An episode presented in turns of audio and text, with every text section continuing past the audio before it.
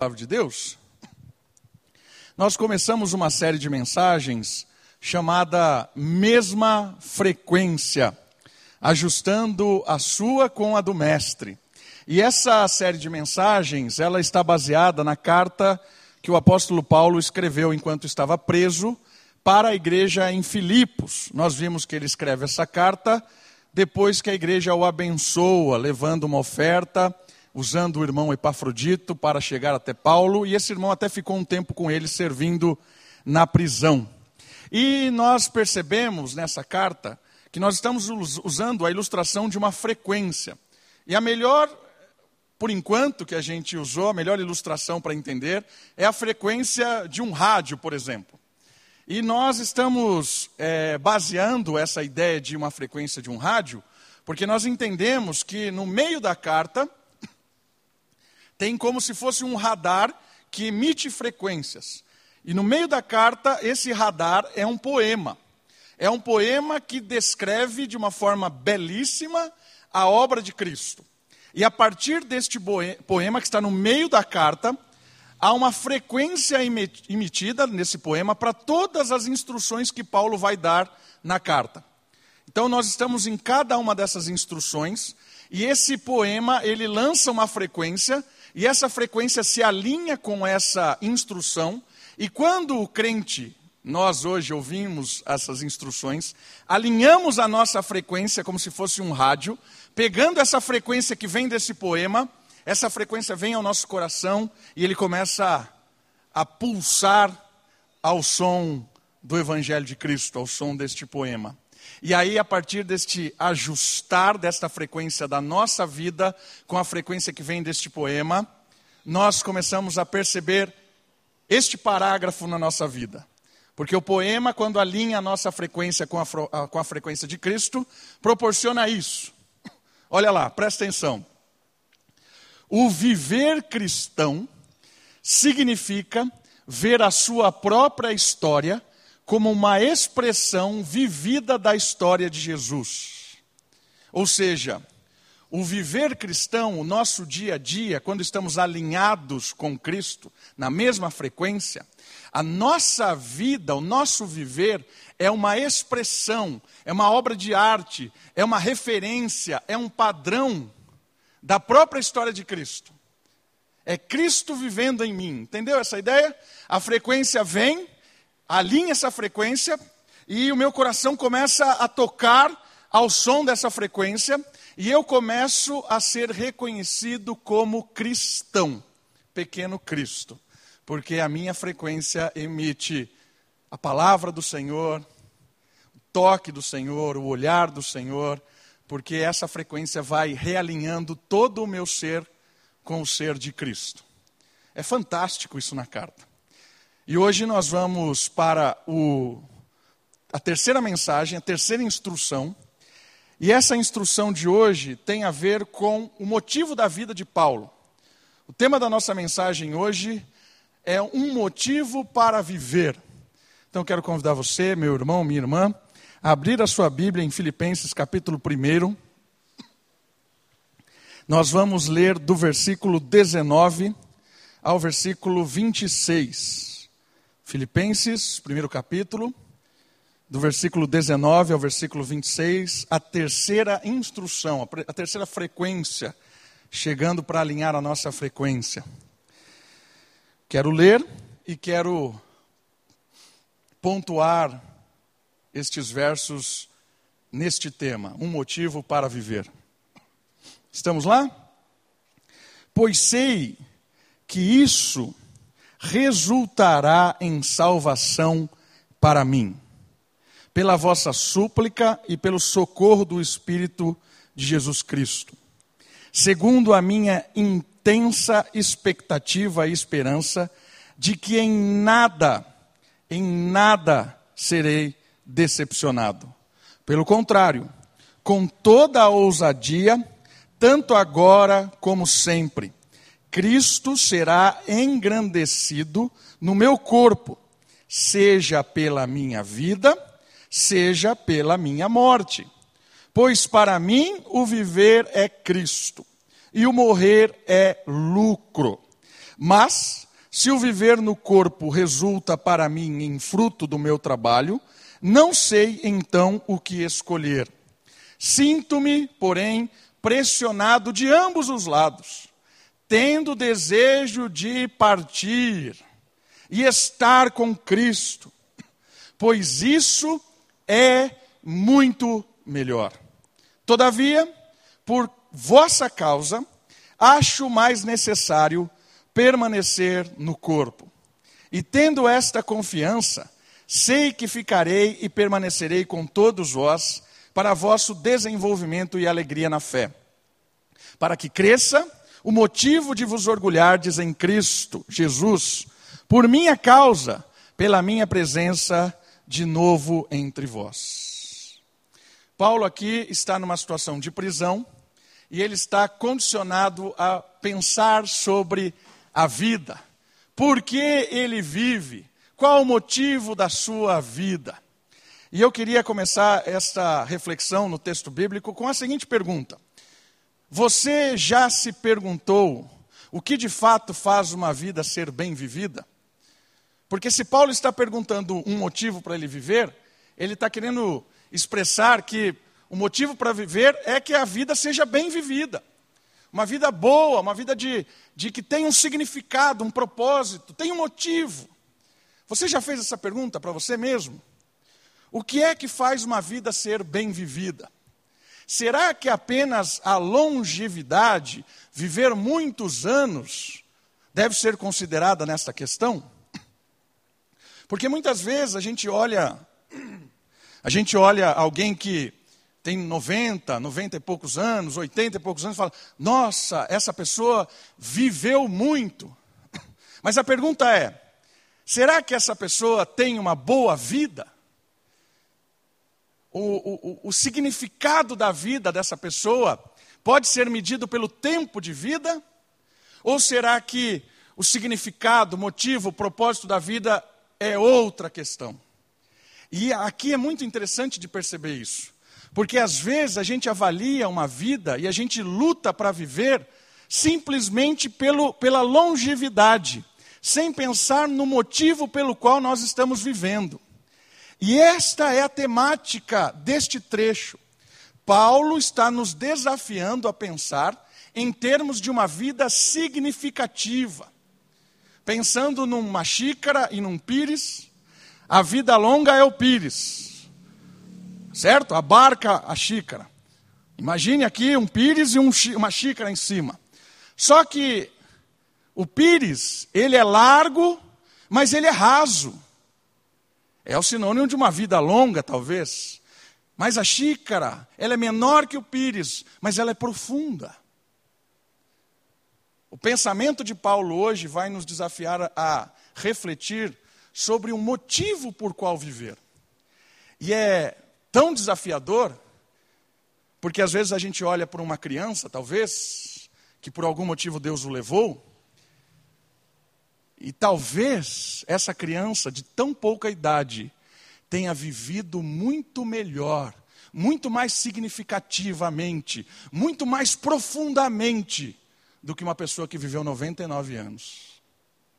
Você já parou para pensar nisso? Às vezes a gente lamenta porque Deus levou alguém de 10, 12, 13 anos. Mas a gente olha para alguém, às vezes, de 10, 12, 13 anos, com uma vida tão profunda, um impacto na família, um impacto que essa, essa criança fez. E a vida dela foi tão significativa que 90 anos de alguém que só fez bobagem, só tem coisa ruim, só faz nada, nada que presta, uma vida. Quem viveu melhor? Nove anos com profundidade ou 99 de superficialidade, de bobagem e tempo perdido? A reflexão de hoje você percebeu que Paulo vai, vai pegar pesado com a gente. Para que a gente pare de pensar como, uma, como um pires. Simplista, vida longa não é sinônimo de bom motivo para viver. Vida longa não é significado de vida abençoada. E você vai ver com o Paulo hoje e com alguns exemplos muito legais. Primeira questão que eu gostaria de mostrar no texto bíblico é porque Paulo vai começar a responder essa pergunta. O que é um bom motivo para viver, então? O que é significativo? Por que, que vale a pena viver? Primeira resposta que Paulo vai nos dar no versículo 19 e versículo 20 é que um bom motivo para viver é que nós temos a certeza de que a vida sempre resultará em salvação. Paulo tinha essa convicção.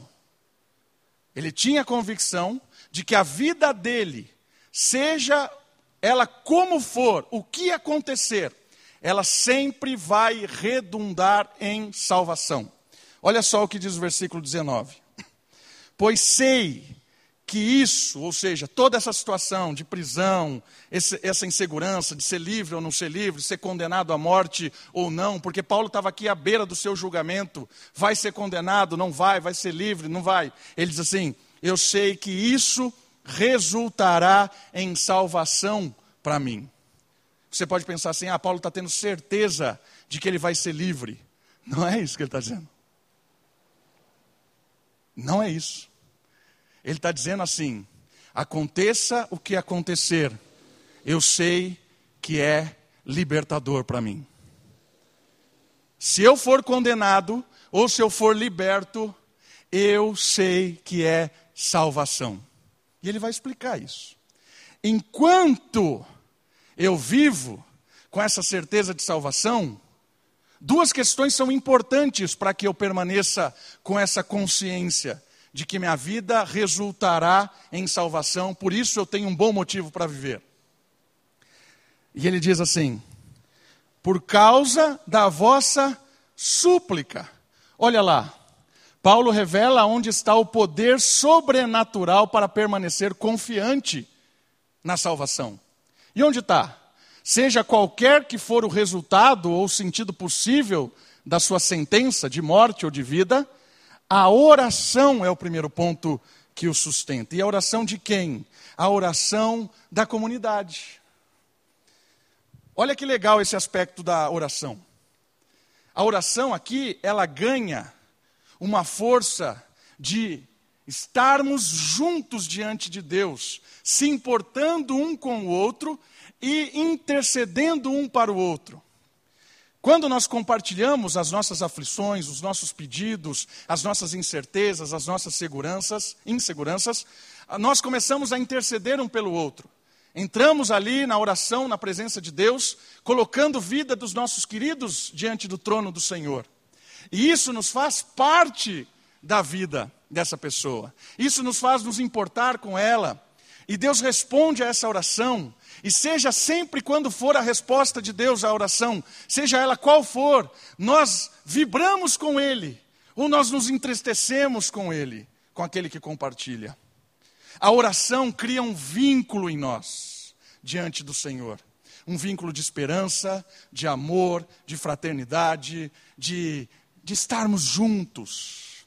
Quando eu oro por você e você ora por mim, nós confiamos que aquilo que vai resultar da oração é a vontade de Deus. E a vontade de Deus vai ser, qualquer que for, nós vamos estar juntos, chorando, chorando juntos, nos alegrando juntos, porque Deus está conosco. A oração é o relacionamento de cada um e de todos com o Senhor, trazendo paz e a certeza de que há salvação, independente da resposta que venha da oração.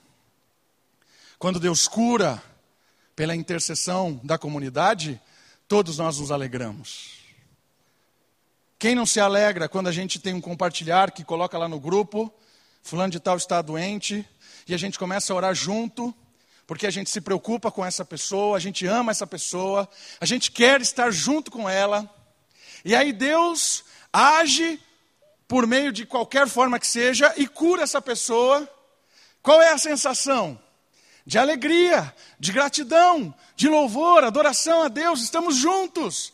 Isso é um bom motivo para continuarmos juntos. Deus nos uniu na oração. Deus nos uniu em orarmos intercedermos, estarmos juntos. Mas quando Deus responde à oração levando para consigo a pessoa por quem nós intercedemos. Quantas vezes nós oramos aqui por várias pessoas e Deus as leva? É aí que nós choramos juntos. É aí que nós demonstramos a empatia, o carinho, a unidade do espírito, porque nós sentimos com a pessoa as suas dores, as suas angústias, mas sabemos que Deus nos salva, mesmo nesses momentos. Nos salva como? Nos salva com o suporte do amor que temos uns pelos outros nos salva com a boa palavra de carinho, de gratidão, de esperança, ou mesmo nos salva no silêncio de alguém que nos olha sem dizer nada, mas demonstrando que nos ama naquele momento de dor. Isso é a oração que nos une. Paulo está seguro, perseverando, certo de que Deus vai salvá-lo, porque ele tem certeza que a oração dos filipenses está alimentando o coração dele. A oração dos filipenses os une. Eles se alegram, eles se importam, mandaram uma oferta para Paulo na prisão. Eles estão juntos. E a unidade da igreja é que nos faz viver. Se você não tem motivo para viver, olhe o motivo dos outros. Deus te deu vários motivos aqui. Vamos orar uns pelos outros, vamos viver uns pelos outros. Quer um motivo mais significativo do que se importar com as pessoas que estão do seu lado? Isso já é um grande valor. Paulo se anima porque ele percebe que a igreja se importa com ele, motivo para viver. Pessoas se importam com você, pessoas oram por você, pessoas gostam de você. Esse é um grande motivo para viver. E a outra palavra que aparece é o Espírito, né? Antes de concluir ali. Eu sei que resultará em salvação pelo socorro do Espírito de Jesus. O Jesus é quem enviou o Espírito Santo. E o que é o socorro do Espírito? O socorro do Espírito é aquilo que nos complementa como seres humanos.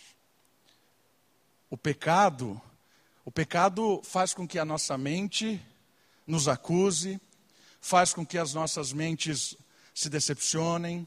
O pecado faz com que o nosso coração fique ansioso, fique bravo, revoltado. Mas o Espírito, ele é o socorro de Deus, porque o Espírito, quando ele começa a agir em nós, ele começa a realinhar aquilo que o pecado desconfigura. Ele é o socorro, porque quando nós nos quebrantamos diante de Deus e clamamos pelo poder do Espírito, ele alinha o nosso sentimento de culpa em sentimento de graça. Ele tira o nosso sentimento de desespero e coloca um sentimento de confiança. Ele mexe na nossa mente, no nosso entendimento. Ele tira a nossa falta de fé. Ele tira a nossa falta de esperança. Ele tira aquilo que o pecado coloca. O Espírito é o socorro do próprio Deus em nós, nos realinhando para uma vida com propósito. O socorro do Espírito é o socorro que faz com que a gente pare de sofrer por coisas que nós não precisamos sofrer. Talvez as incertezas: serei livre ou serei condenado? Alguém que está à beira desse, desse tipo de sentença, para comigo e pensa. Paulo está à beira disso. Vão me matar ou vão me, vão me salvar? Amanhã eu vou sair daqui e vou ser decapitado, vão cortar a minha cabeça, ou amanhã vão me livrar para continuar o meu ministério. Como é que você dorme assim? Paulo está dizendo: o meu socorro é o Espírito. É só o Espírito, irmãos. É a oração e é o Espírito. É o Espírito que traz a paz que a gente não compreende. É a paz que faz com que a gente lide com coisas que a gente não tem controle. Eu não sei o dia de amanhã. Eu não sei como resolver várias coisas de amanhã. Eu não sei. Mas eu sei que o Espírito é o meu socorro. Irmãos, um bom motivo para viver é confiar que o Espírito mora em você. Está aqui, ó. Se você um dia foi quebrantado por Cristo, pelo Espírito, um dia se converteu, creu no Evangelho, entregou a sua vida a Cristo, o Espírito faz morada em você. Por isso, esse Espírito, ele vai dar força, ele vai dar ânimo, direção e vai fazer você dormir em paz, mesmo que amanhã seja dia de morte ou de vida. E é só o Espírito. Por isso, clame ao Espírito. Se a sua ansiedade está batendo forte, se a sua insegurança está batendo forte, se você não faz ideia do que vai fazer amanhã, clame ao Espírito, quebrante-se diante do Espírito, coloque a cabeça no travesseiro e durma na paz do Espírito. É só o Espírito. Motivos para viver é que a vida de Paulo resultará em salvação. E seja qual for o resultado, a salvação ela acontece dia após dia na oração e na ação do Espírito. Deus vai nos salvando com a oração dos irmãos. Deus vai nos salvando com a intervenção do Espírito. E aqui entenda a salvação de livramento do sofrimento, da dor, das incertezas, das angústias. Não entenda aqui salvação como perdão do, dos pecados. Isso aqui já aconteceu. Não está falando de salvação da alma, do espírito, da culpa. Isso aqui já aconteceu. Paulo não precisa dessa salvação. Ele já ganhou gratuitamente por Cristo. Paulo está falando aqui de salvação diária, do dia a dia, ele sendo liberto das aflições do pecado. E aí vem o versículo 20, que está dentro desse contexto, que vai nos falar outra coisa muito legal. Todo crente é munido da ação sobrenatural da igreja para motivá-lo a seguir. A igreja está junto. E olha só o versículo 20. Segundo a minha intensa expectativa e esperança de que em nada serei decepcionado. Pelo contrário, com toda a ousadia, tanto agora como sempre, Cristo será engrandecido no meu corpo, seja pela vida ou pela morte. Se vier a ser solto, graças a Deus. Se vier a ser condenado, graças a Deus. Esse pensamento, diz para Paulo, não me trará decepção. Não vou me decepcionar. Porque aqueles que estão em Cristo com seus corações, aconteça o que acontecer, não tem decepção. Percebe por que, que Paulo pode falar isso? Eu não vou me decepcionar. Você acha que ele está falando isso porque ele tem certeza que ele vai ser solto? Não, não é por isso. Ele está dizendo assim: eu tenho certeza que eu não vou me decepcionar, porque o resultado é a salvação. Deus está me salvando da angústia do dia de amanhã pela oração e pelo Espírito, e seja o que for, olha lá, seja a morte ou seja a vida, eu não vou me decepcionar, eu vivo ousadamente, se essa for a resposta, se me libertar, ousadamente continuarei pregando o Evangelho, vibrando com o Evangelho, mas se a resposta for condenação, decapitação e morte, eu não me decepciono, morro em paz. Percebeu o negócio aqui? Isso aqui é impressionante. Percebe como a gente não se decepciona com Deus? A gente só se decepciona com Deus quando a gente quer ditar para Ele o que é melhor para fazer. Aí a gente se decepciona.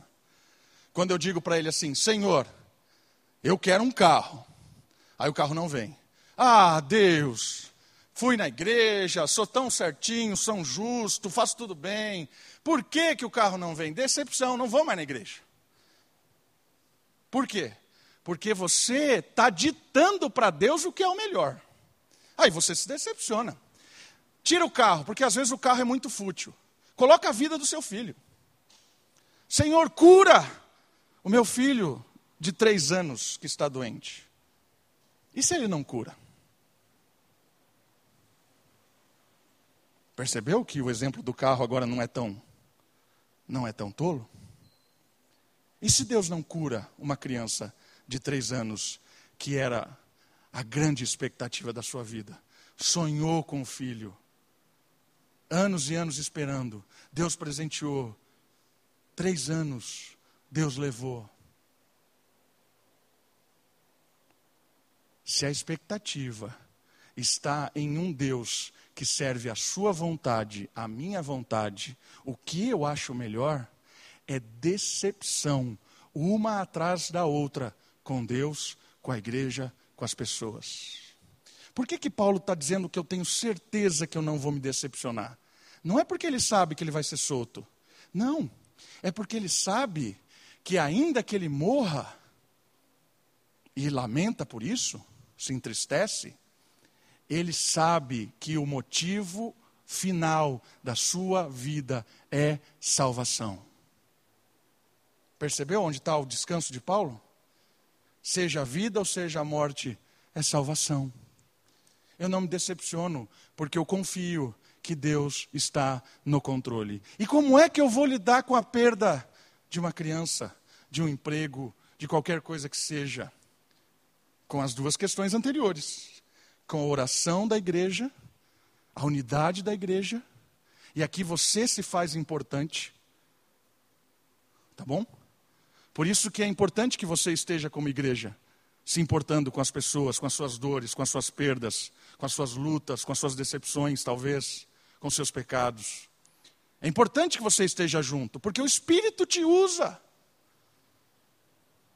A igreja é o grupo de pessoas em volta do Deus verdadeiro e que verdadeiramente, porque Deus nos amou, podemos amar as pessoas e se importar de verdade com elas. Como é que uma pessoa vai superar essas angústias, é, é, é, essas rasteiras da vida, com a sua presença, porque você é instrumento de Deus, você é parte do corpo. Está tá, tá percebendo por que você é importante aqui? Porque você é corpo, o Espírito está em você. Deus te usa. Essa é a igreja. E a outra palavra é o Espírito. É o Espírito que vai consolar. Mas, pastor, eu não sei o que falar para uma mãe que perdeu uma criança de três anos. Você acha que eu sei? Eu não sei. Eu não sei falar nada para ninguém. Não sei, eu não sei nada, de nada.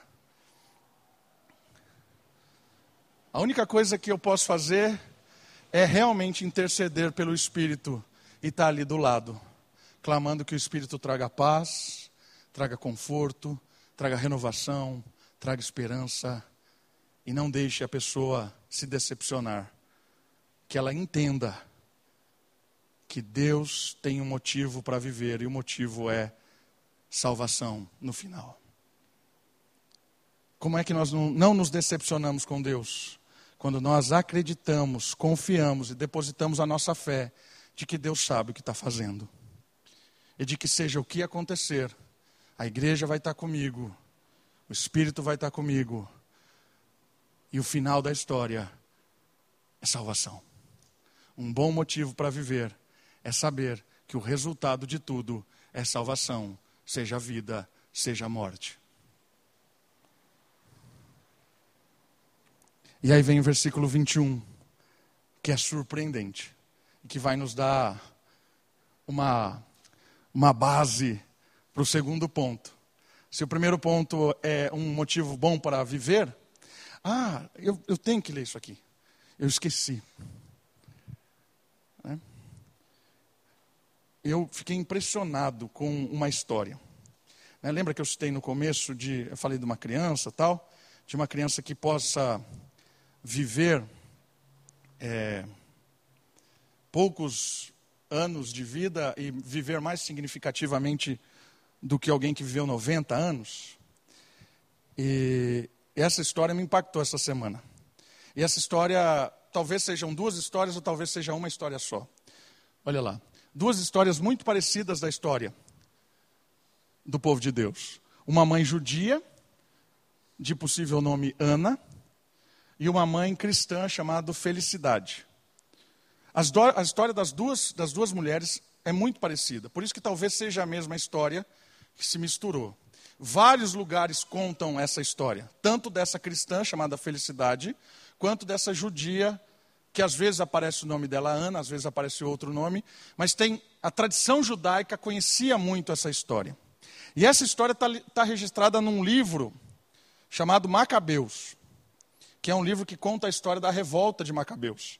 Macabeus era uma família que vivia enquanto o Império Grego sobrepunha Jerusalém. E aí, olha que interessante. Um imperador, né, ou rei, chamado Antíoco, Antíoco IV, ele era um rei do Império é, Seleucida. E o que era o Império Seleucida? Depois que Alexandre Grande morreu, o Império Grego se dividiu em quatro generais. Um deles era esse Império, Seleucida. E um determinado rei, ou imperador, chamado Antíoco IV, estava regendo ali sobre a Judéia, dominava sobre a Judéia, dominava sobre Jerusalém. E esse, esse reino desse indivíduo decidiu que o povo judeu não poderia mais expressar a sua fé. Não podia mais. Ele criou um edito, né, um edital, uma lei, de que esses é, judeus não poderiam mais expressar a sua fé, não poderiam mais prestar culto a Deus. Isso é antes, dois, três, quatro séculos antes de Cristo. E quem fizesse isso seria morto. Quem expressasse a sua fé seria morto. Depois, um tal chamado é, Judas Macabeus, ele organiza uma revolta e eles conseguem até libertar a cidade de Jerusalém. Macabeus conta essa história da tradição judaica. Mas, durante esse período em que essa lei estava valendo, a perseguição ao povo de Deus, que eram os judeus, começaram bravamente. E aí conta-se a história de uma judia que tinha sete filhos. A história é um pouco longa aqui, mas eu quero ler partes desta história. O rei foi em cima dessa família, capturou ela e começou a ameaçar eles de morte. Não só ela, mas os sete filhos. Essa história é contada no livro de Macabeus. Eu quero ler um, um pedaço dessa história para vocês. Olha só o que diz a história. Aconteceu também que sete irmãos foram presos junto com a sua mãe espancando-os com rélios e chicotes, o rei pretendia obrigá-los a comer carne de porco que era proibida pela lei. Um deles, falando em nome dos outros, disse: O que você quer perguntar ou saber de nós? Estamos prontos a morrer antes que desobedecer às leis dos nossos antepassados, as leis de Moisés. Enfurecido, o rei mandou esquentar assadeiras e caldeirões Logo que ficaram quentes, mandou cortar a língua, arrancar o couro cabeludo e decepar as extremidades daquele que tinha falado pelos outros. E tudo diante dos irmãos e da mãe. Já mutilado de todos os membros, e enquanto ainda vivia, o rei mandou que o pusesse no fogo para assar. Da assadeira subia grande volume de fumaça, e os seus irmãos com a mãe se animavam entre si né, davam esperança, para enfrentarem corajosa, corajosamente a morte, dizendo: O Senhor Deus nos observa e certamente terá compaixão de nós, conforme afirmou claramente Moisés no seu cântico. Ele terá compaixão dos seus servos. Depois que o primeiro morreu, levaram o segundo para a tortura, após lhe arrancarem o couro cabeludo, perguntaram: Você gostaria de comer antes que o seu corpo seja torturado, membro por membro? Ele, porém, respondeu na sua língua materna, né, falando em hebraico ou aramaico: Não. Por isso, foi submetido às mesmas torturas do primeiro. Antes de dar o último suspiro, ainda falou: Você, inimigo, nos tira desta vida presente, mas o Rei do mundo nos fará ressuscitar para uma ressurreição eterna de vida, a nós que agora morremos pelas leis dele. E aí começa a matar um por um na frente da mãe, e chega o, o, o caçula, o pequeno, o menorzinho. Eu vou ler a parte do menor.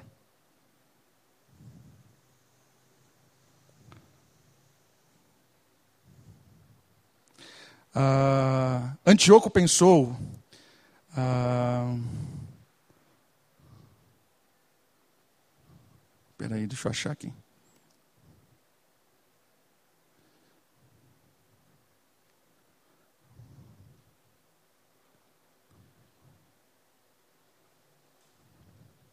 Antíoco pensou que a mulher o enganava e desconfiou que ela o, espera, o estava insultando. Restava, porém, o filho mais novo. E o rei tentava convencê-lo e até lhe garantiu, sob juramento, que se renegasse a sua fé, a fé dos antepassados, ele o tornaria rico e feliz. Olha o que ele falou para a criança, menorzinha, para a mãe e para o pequenininho. Se você negar a sua fé, é um compromisso que eu tenho com a sua mãe e com você agora, pequeno. Você vai ser rico e feliz, vou te dar tudo o que você quiser. O teria como amigo e lhe daria cargos importantes. Você vai ter uma vida maravilhosa agora. Entretanto, o menino, o menino não lhe deu a menor atenção. Por isso o rei chamou a mãe e pedia que ela aconselhasse o menino para o próprio bem dele. Então o rei chamou a mãe e falou assim: Ó, oh, esse menino está doido. Eu estou oferecendo as coisas para ele. Ele viu que eu estou matando as pessoas. Não é blefe. Eu vou matar ele também. Eu estou oferecendo. Eu tô com, tenho misericórdia de vocês agora. É só ele dizer assim: Eu não creio em Moisés, não creio na lei de Deus, não creio em nada disso. É só ele dizer isso. Eu vou dar dinheiro para ele, vou fazer ele ser feliz. A mãe, depois de muita insistência, o rei, ela aceitou falar com o filho. Abaixou-se, enganando este rei cruel, usou a língua original, a língua hebraica ou aramaica, porque o grego não sabia, né? E falou assim: Meu filho, tenha dó de mim. Eu carreguei você no meu ventre durante nove meses. Eu amamentei você por três anos. Eduquei, criei e tratei você até esta idade.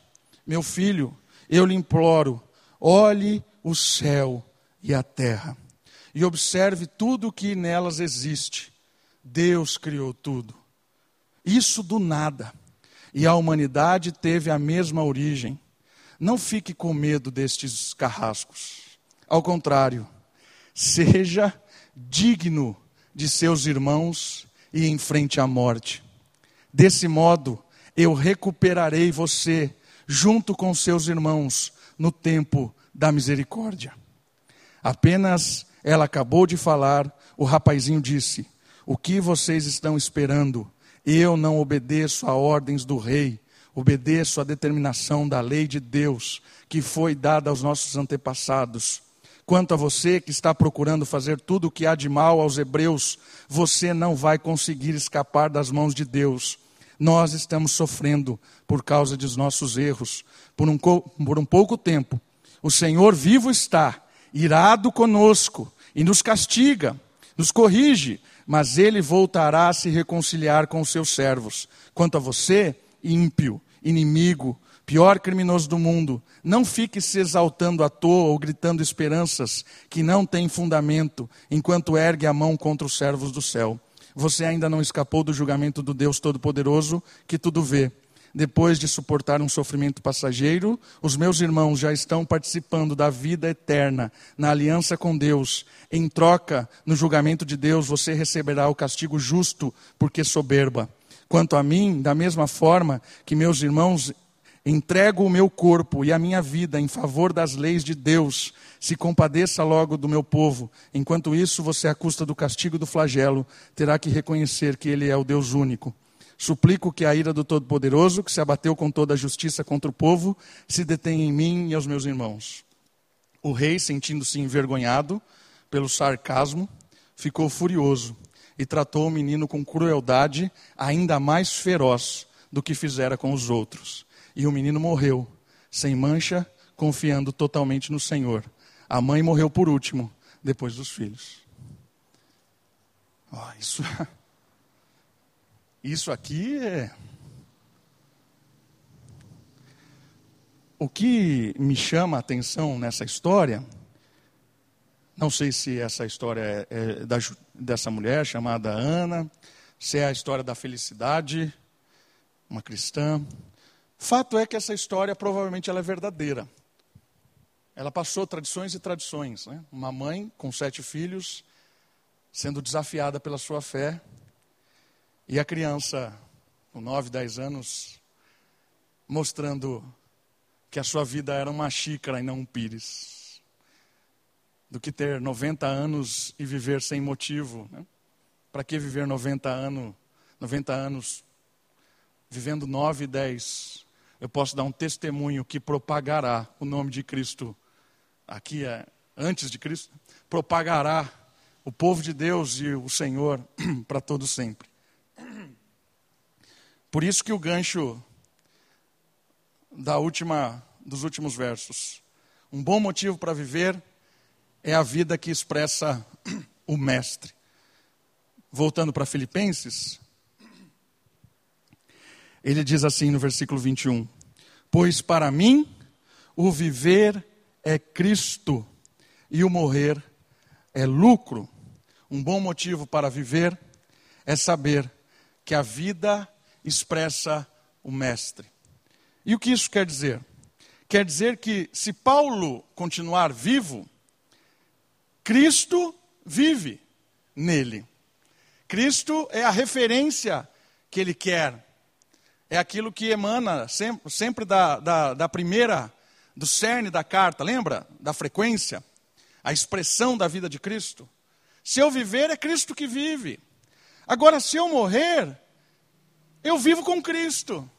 Eu estou com Cristo vivo, estou com Cristo morto. Então não faz diferença.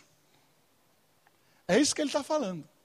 Não faz diferença. Um bom motivo para viver é ter certeza que a vida expressa Cristo. Sempre. A vida aqui e a vida pós-morte expressa Cristo. Quer esteja vivo, quer esteja morto, eu estou com Cristo. Essa é a conclusão e o bom motivo que Paulo tem para viver. E o texto diz algumas questões legais, né? Que ele fala de viver é Cristo. Aí ele pondera, né? Ele fala assim: o viver é Cristo. Então, se eu continuar vivo, quais são os benefícios? Quais são a expressão do Cristo vivendo em mim? E ele cita alguns deles. Viver para dar frutos. Olha o versículo 22. Se eu viver no corpo, resulta para mim em fruto do meu trabalho. O que seja isso? Né? O, que, que, que o que, que quer dizer isso? Que o viver para Paulo, que é Cristo, redundará em frutos para a glória de Deus. O motivo que Paulo tem para viver é fazer com que o, o reino de Deus seja expandido, que brotem frutos que as pessoas reconheçam o Evangelho, que as pessoas reconheçam Deus na sua expressão de vida. Isso é dar fruto. Esse é o primeiro motivo que Paulo encontra de expressar Cristo na sua vida. O viver é Cristo. Segundo motivo, no versículo 24, ele diz assim: olha o versículo 24: Todavia, por vossa causa, acho mais necessário permanecer vivo ou no corpo. Segundo motivo, a vida expressa o mestre porque investe no desenvolvimento e na alegria do próximo. Olha o 25: Tendo esta confiança, sei que ficarei e permanecerei com todos vós para o vosso desenvolvimento e a vossa alegria.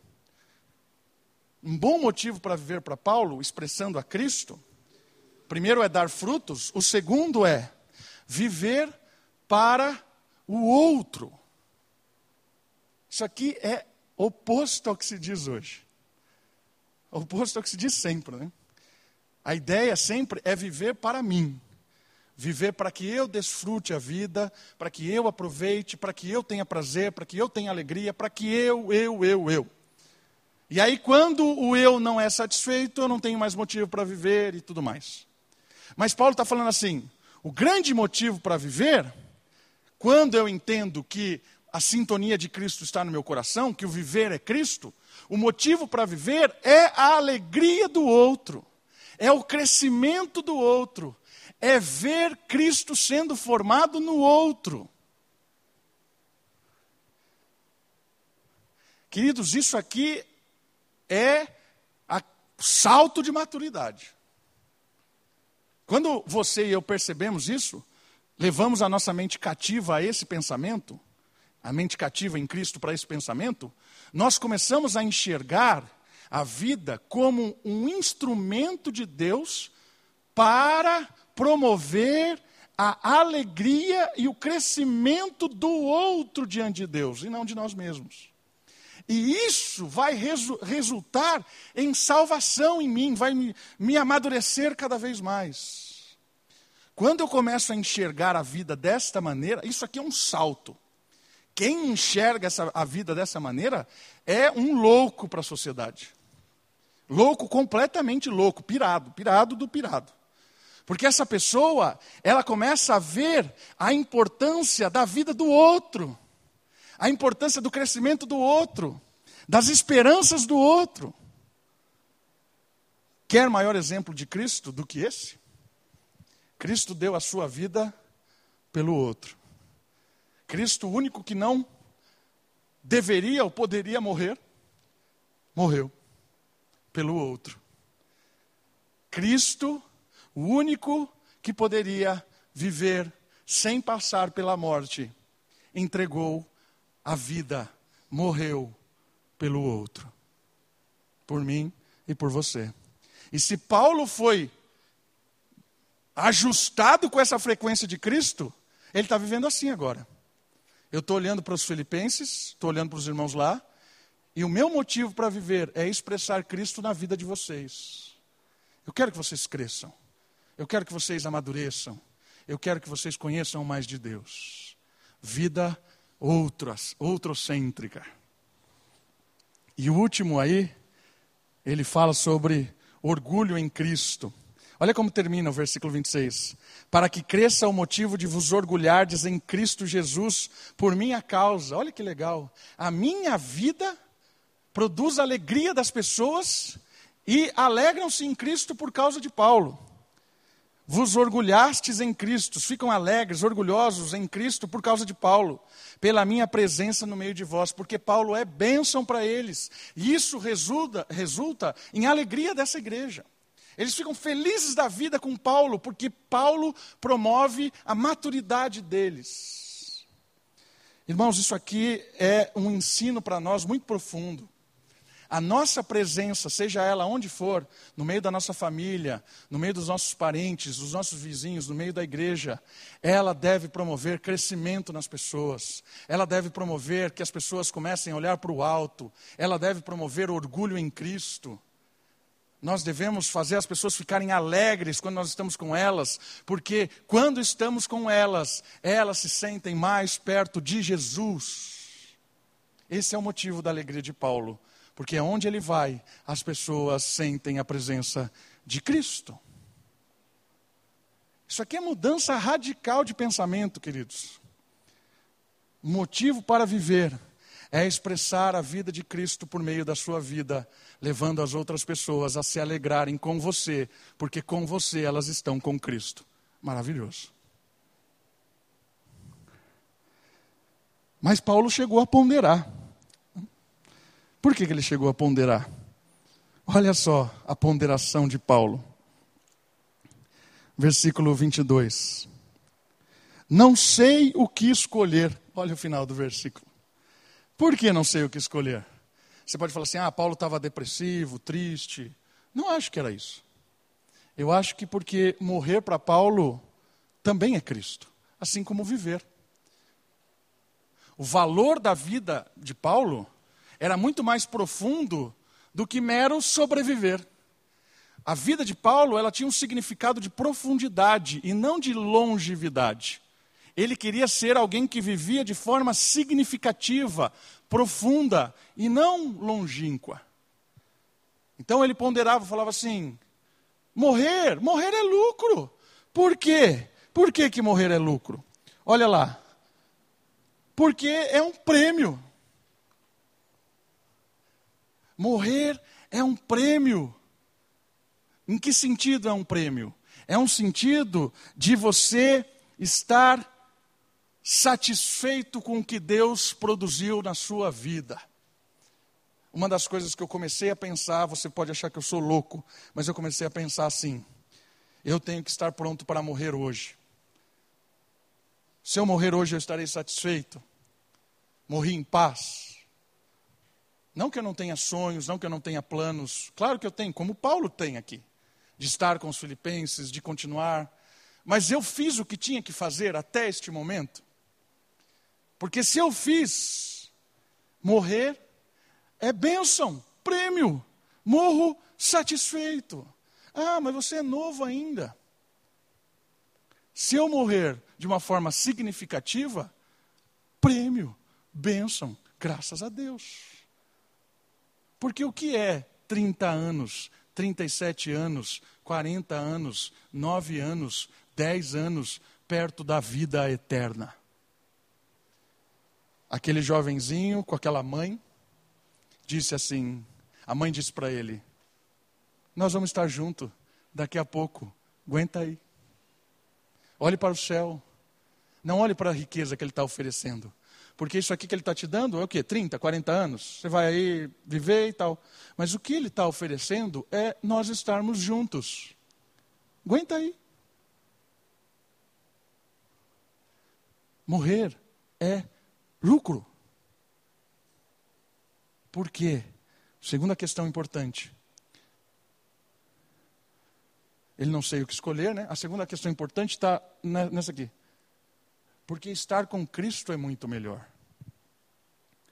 Aqui é uma coisa muito legal. Quando você fecha os olhos para esta vida, você abre imediatamente para outra vida. Ah, pastor, não fica dormindo? Não, não fica dormindo nada. Ah, não fica esperando, não fica esperando nada. Não tem nada. O texto aqui é claro. Fechar os olhos para estar com Cristo. Então Paulo tinha essa convicção. O meu viver é estar com Cristo. Mas se eu fechar os olhos neste momento, eu abrirei com Cristo. Eu vou estar com o Senhor. No momento em que eu fechar os olhos desta vida, eu abro os olhos para a eternidade. Estarei com Cristo e com todos os crentes de todas as épocas num lugar transitório chamado céu. Por que transitório? Porque o céu não é o destino final. Porque Paulo diz em Atos capítulo 3, é, Lucas diz no, em Atos capítulo. Desculpa, Lucas, escrevendo o livro de Atos, ele diz no capítulo 3 que o Senhor retornará para restaurar todas as coisas. Ou seja, é quando o céu beija a terra, e aí nós temos um novo céu e uma nova terra ressurreição, transformação, novo corpo. Quando eu morro hoje, eu deixo este corpo e a minha parte espiritual está com o Senhor.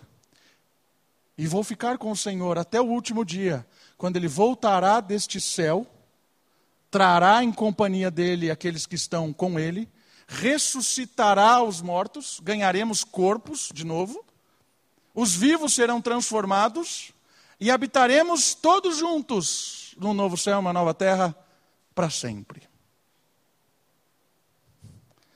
Percebe? Não tem, não tem inconsciência. Fechou o olho aqui, abriu com Cristo. Expectativa do dia da ressurreição, quando todos estaremos juntos, crentes de todas as épocas, de todos os tempos, para habitar num novo corpo, num novo céu, numa nova terra. Por isso, Paulo termina esse texto dizendo para nós o seguinte: viva com um significado. Entenda que viver ou morrer é Cristo. Saiba que a igreja e o Espírito estão aqui para que nós possamos viver com bons motivos e o bom motivo é: tudo acabará em salvação. Tudo. Seja a salvação da vida, para que eu continue ousadamente anunciando Cristo no meu trabalho, na minha família, na minha vizinhança. Seja com a morte, com a qual eu encontrarei com o Mestre e estarei com Ele para sempre, na esperança de todos, um dia estarmos juntos. Mas Paulo tinha convicção um bom motivo para viver é confiar que nada vai me decepcionar, porque vivendo ou morrendo, eu estou com Cristo. Vivendo ou morrendo, eu me alegro em Cristo. Uma boa vida é uma vida que anuncia Cristo. Uma boa vida é uma vida que abençoa pessoas. Uma boa vida é uma vida que imita ao Rei dos Reis, o Senhor Jesus. Vamos orar? Baixe sua cabeça, feche os seus olhos, olha o Senhor, agradeça a Ele, porque estando vivos, estando mortos, estaremos com Cristo para sempre.